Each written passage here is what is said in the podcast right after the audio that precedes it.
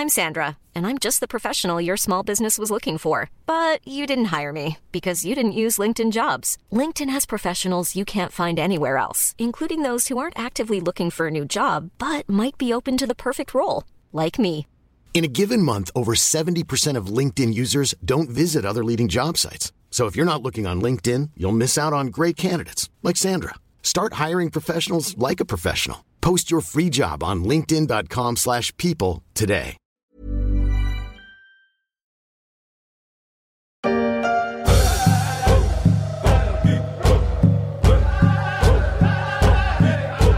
Un chant de bienvenue des Cherokees, déniché sur le site Indian Calling, des Indiens en Amérique, et bientôt des Vendéens en Amérique. Le Puy du Fou s'installe en effet dans le Tennessee pour un grand spectacle inspiré de l'histoire de cette grande nation indienne.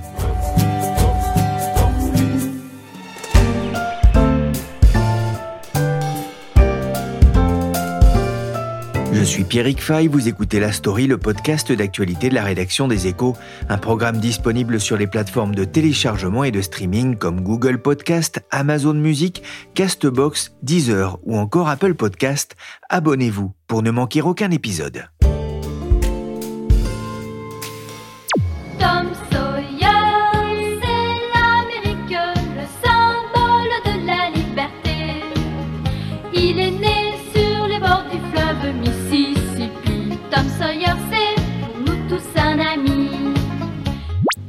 J'aurais pu aussi vous chanter L'Amérique, l'Amérique, je veux la voir et je l'aurai. Avouez que vous y attendiez. Moi, j'ai voulu épargner vos oreilles. Mais de quoi parle-t-il? L'Amérique, le puits du fou la voulait. L'Amérique, le puits du fou va la voir. Le parc de loisirs vendéen s'enracine en effet de l'autre côté de l'Atlantique après de premières expériences réussies à l'étranger. Créé en 1977, il y a presque 50 ans, le puits du fou s'est installé comme un incontournable dans le paysage des principaux parcs de loisirs en Europe, certes loin derrière Disneyland Paris ou Europa Park, mais il talonne le parc Astérix, pourtant mieux placé pour toucher une clientèle internationale.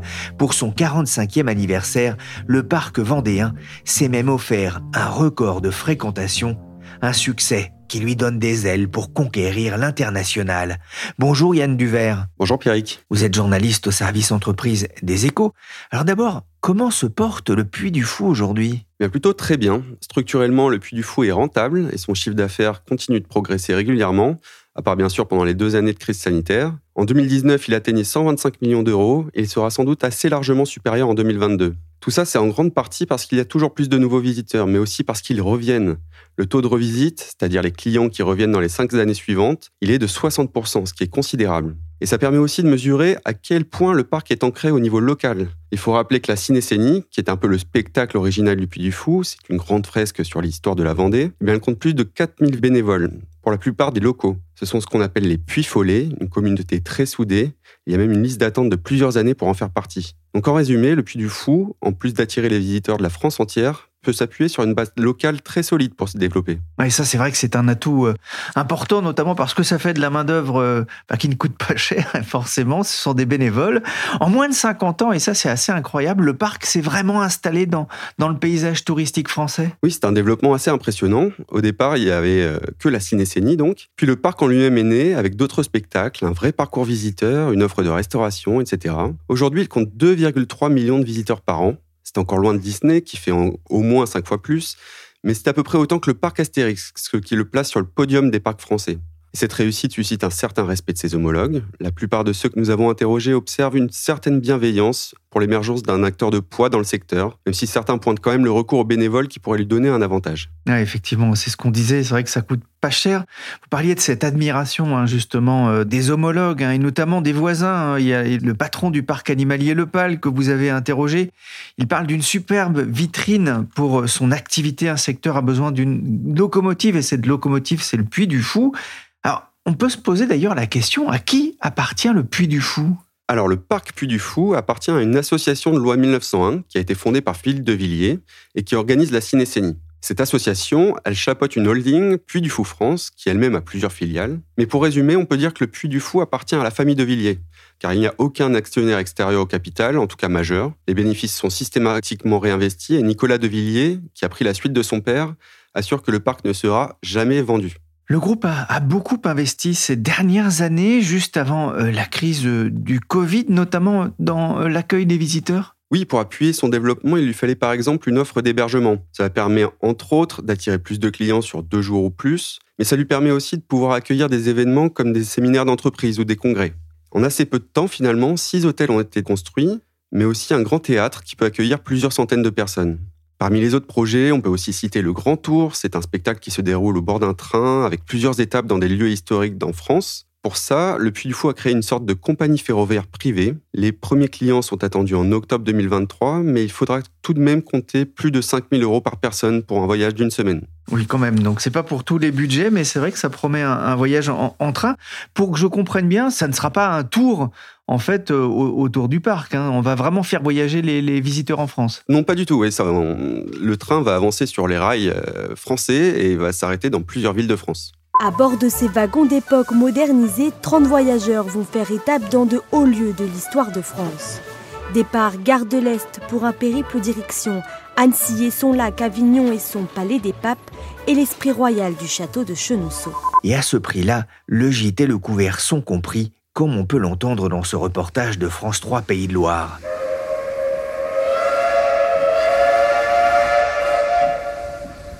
Six hôtels, un grand théâtre, un centre des congrès qui lui permet de se développer dans le tourisme d'affaires qui pèse aujourd'hui 5% de son chiffre d'affaires. Le Puy du Fou espère doubler ses ventes à 6 millions d'euros dans les prochaines années et ce n'est pas fini.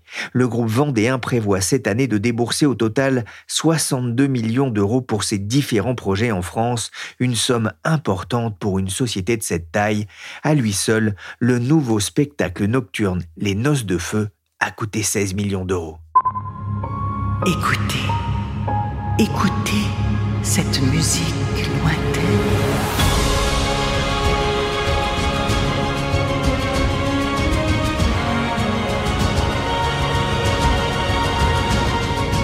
Mais le principal investissement concerne le nouvel hôtel Le Grand Siècle, 28 millions d'euros sur la table, un établissement 4 étoiles inspiré du château de Marly édifié sous le règne de Louis XIV. On le voit, le Puy du Fou ne reste pas les bras croisés et il s'est même lancé dans le cinéma. La Convention nationale a décrété la levée de 300 000 hommes pour combattre à la frontière de l'Est. Non mon frère, vous ne pouvez pas les ignorer. Parce qu'ils ont besoin d'un chef. Un chef qui connaît l'art de la guerre. Au début de l'année, son premier film est sorti au cinéma. Il s'appelle Vaincre ou mourir, avec au casting des acteurs comme Hugo Baker ou Jean-Hugues Anglade. Et il s'intéresse, et c'est pas vraiment une surprise, aux guerres de Vendée. Par contre, on peut dire que le film a été très mal reçu par la presse, tant sur la forme que sur le fond, avec un scénario jugé trop orienté politiquement. Mais il a quand même trouvé son public en cumulant un peu moins de 300 000 entrées en salle. Nicolas Devilliers, lui, il assure que la production de films va continuer, mais ce ne sera sans doute pas un axe de développement majeur pour le Puy du Fou. Vaincre ou mourir, Telle est la question. Une chose est sûre, dans le domaine des parcs d'attractions, c'est reculer que d'être stationnaire. Il faut toujours proposer plus pour faire venir ou revenir les spectateurs. Le Puy du Fou ne manque pas de projets pour faire rayonner cette marque et le gestionnaire du parc s'est même lancé un nouveau défi il y a un peu plus d'un an, conquérir l'Amérique. Bonjour Véronique Lebillon. Bonjour Pierrick Fay. Correspondante des échos à New York, où le Puy du Fou a-t-il choisi de s'installer? Alors le Puy du Fou va s'installer dans le sud-est des États-Unis, dans une petite ville du Tennessee qui s'appelle Sevierville. C'est vraiment l'Amérique profonde et rurale, hein. c'est à la fin de la chaîne des Appalaches.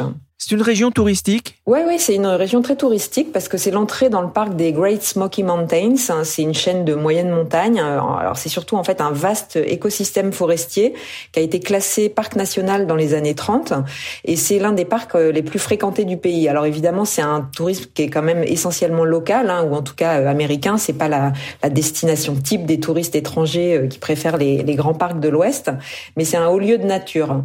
Et c'est aussi un endroit en fait qui a développé des grands parcs d'attractions. Il y a notamment le parc de Dolly Parton. Je sais pas si vous voyez qui est Dolly Parton. C'est cette chanteuse de country euh, qui est un peu une icône de la culture populaire euh, américaine. Et donc voilà, dans cette zone, il y a plein de, de parcs d'attractions. Ouais, c'est aussi sur l'Interstate 40, qui est une autoroute euh, très importante hein, qui relie l'Est à, à l'Ouest des États-Unis. C'est ça, ouais, ouais, ouais, exactement. Et donc ils se sont installés pile en sortie d'autoroute.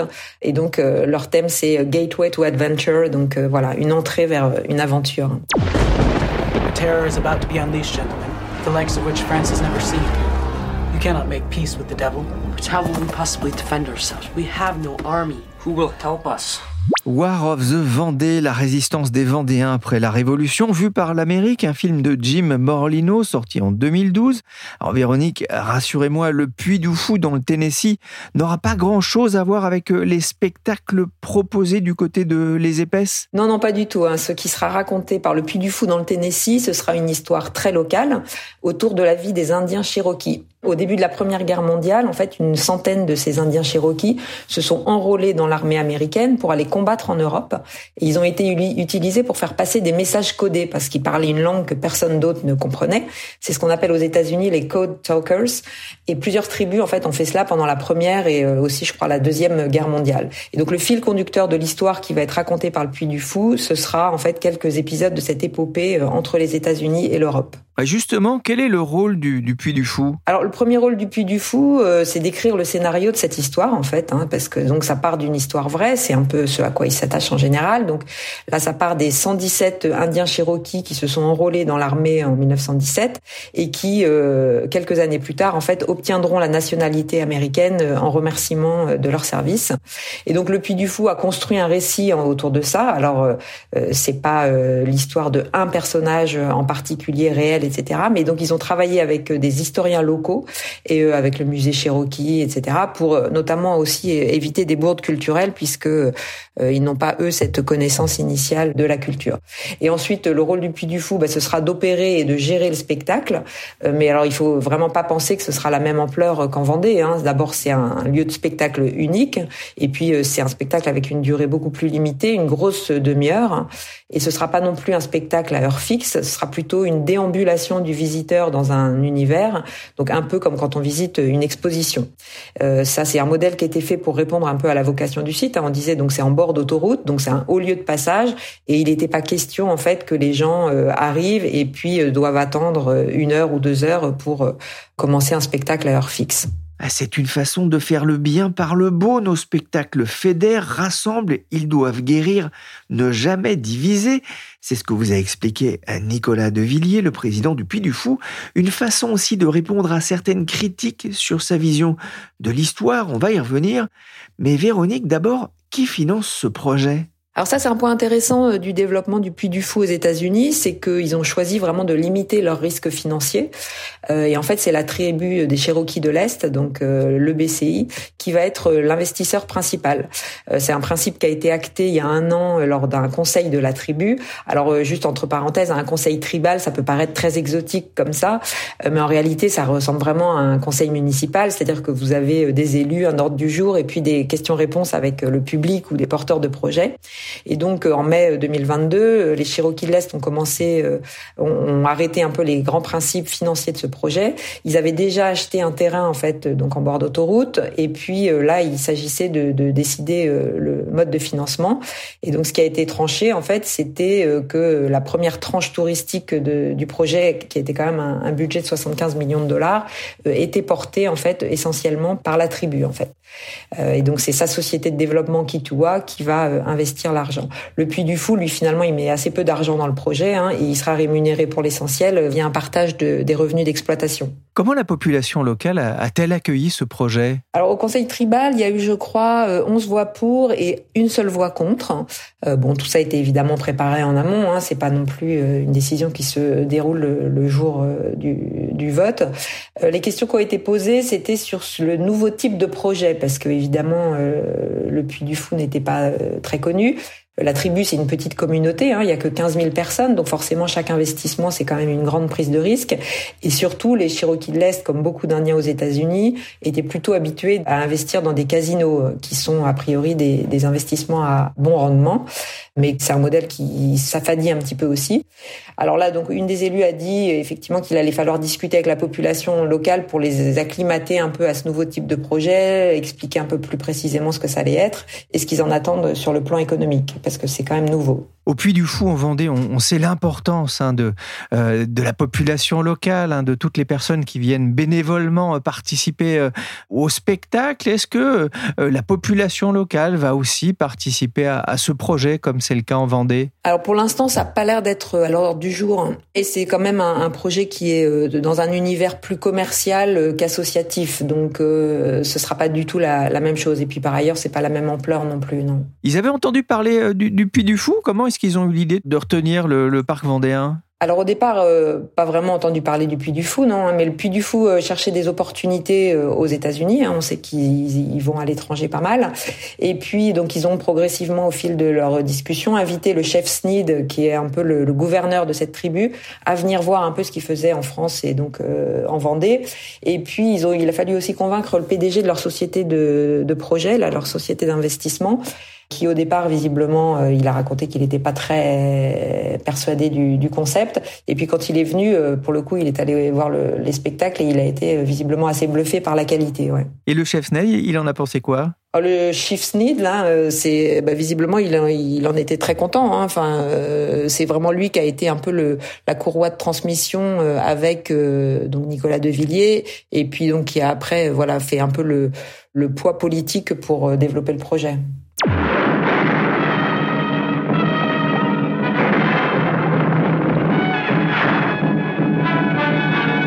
Ariane, ce parc américain va raconter un épisode glorieux de l'histoire des Cherokees, loin de l'image laissée aujourd'hui par la conquête de l'Ouest, style La Chevauchée fantastique, film de John Ford de 1939 avec John Wayne.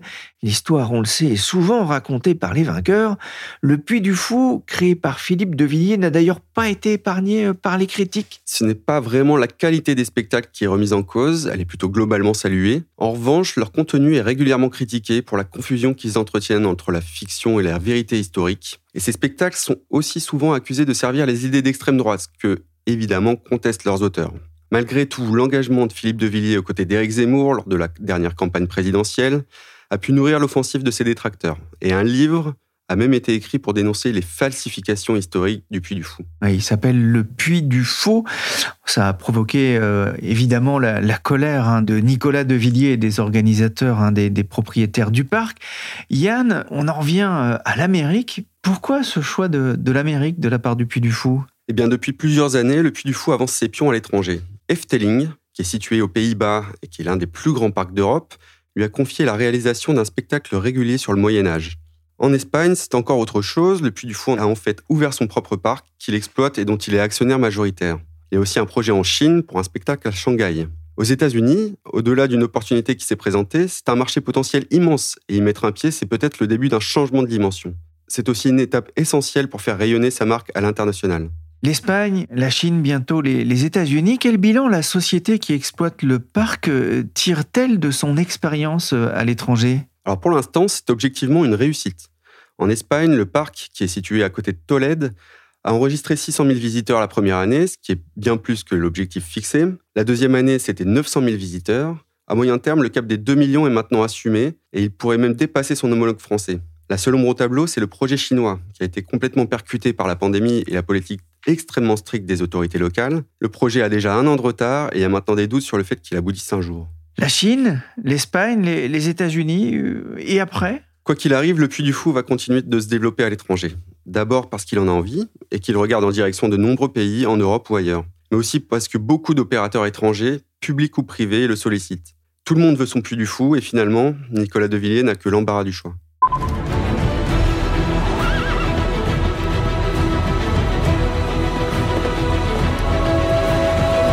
El Sueno de Toledo, le rêve de Tolède, qui est aussi un rêve éveillé pour le Puy du Fou en Espagne, un beau succès, mais ce ne sera pas la même dimension aux États-Unis.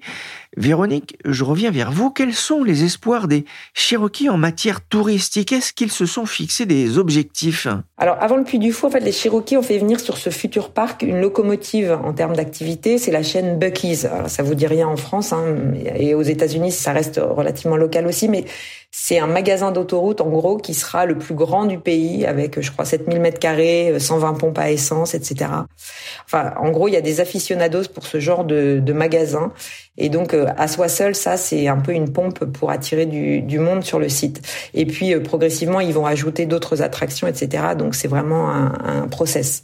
Pour ce qui est des chiffres, euh, ils se sont basés sur les parcs alentours pour voir un petit peu quel a été le, la fréquentation qu'ils pouvaient en attendre. Il y a visiblement un, y a un parc autour qui fait une attraction autour du Titanic, la vie du Titanic, avec une maquette qui est à taille réduite. Et ils se calent sur la fréquentation de ce parc. Donc, ils espèrent, je crois, entre 500 000 et 750 000 visiteurs euh, au début. Mais bon, il faudra quand même attendre un petit peu pour voir de toute façon, puisque le démarrage du parc, il était au départ prévu pour euh, 2024, mais euh, le Puy du Fou sera prêt qu'en 2025. Ouais, la marque euh, Bucky's, hein, je crois que c'est un castor, si j'ai bien compris, je ne connais pas du tout. Mais il paraît que sur YouTube, hein, j'ai pu voir que le, brisket sandwich était très très apprécié.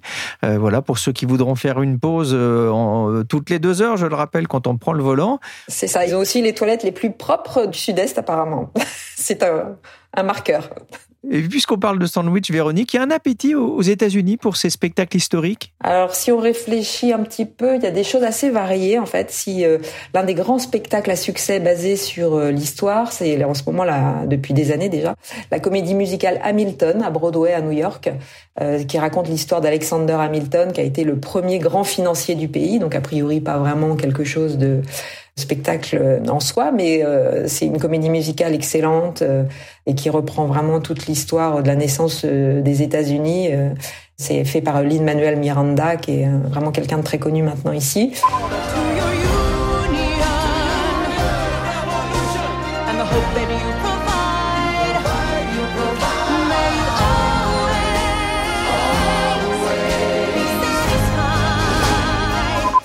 Sinon, euh, faut quand même noter les, les, parcs historiques sont très visités aux États-Unis. Hein, euh, tous ceux qui racontent les grands épisodes de par exemple, la gare de sécession. Euh, je pensais euh, le parc de Gettysburg en Pennsylvanie, c'est vraiment un des parcs les plus euh, courus où les gens vont voir un petit peu les épisodes des batailles, etc., qui sont racontés. Et puis côté indien, euh, il y a aussi les powwows. Je ne sais pas si vous voyez ce que c'est. Ce sont les célébrations annuelles que chaque tribu fait en fait, où en gros, euh, voilà, c'est vraiment un moment de communion avec toute la communauté. Euh, il y a l'occasion de remontrer un peu leur tradition et puis aussi leur succès dans des batailles historiques. Et ça, euh, voilà, c'est un peu des circuits que les gens vont voir euh, pour essayer de, reconnecter un petit peu avec l'histoire des Indiens. Merci Véronique Lebillon, correspondante des Échos à New York, et merci aussi à Yann Duvert, spécialiste du tourisme aux Échos. Cet épisode a été réalisé par Willy Gann, chargé de production et d'édition Michel Varnet.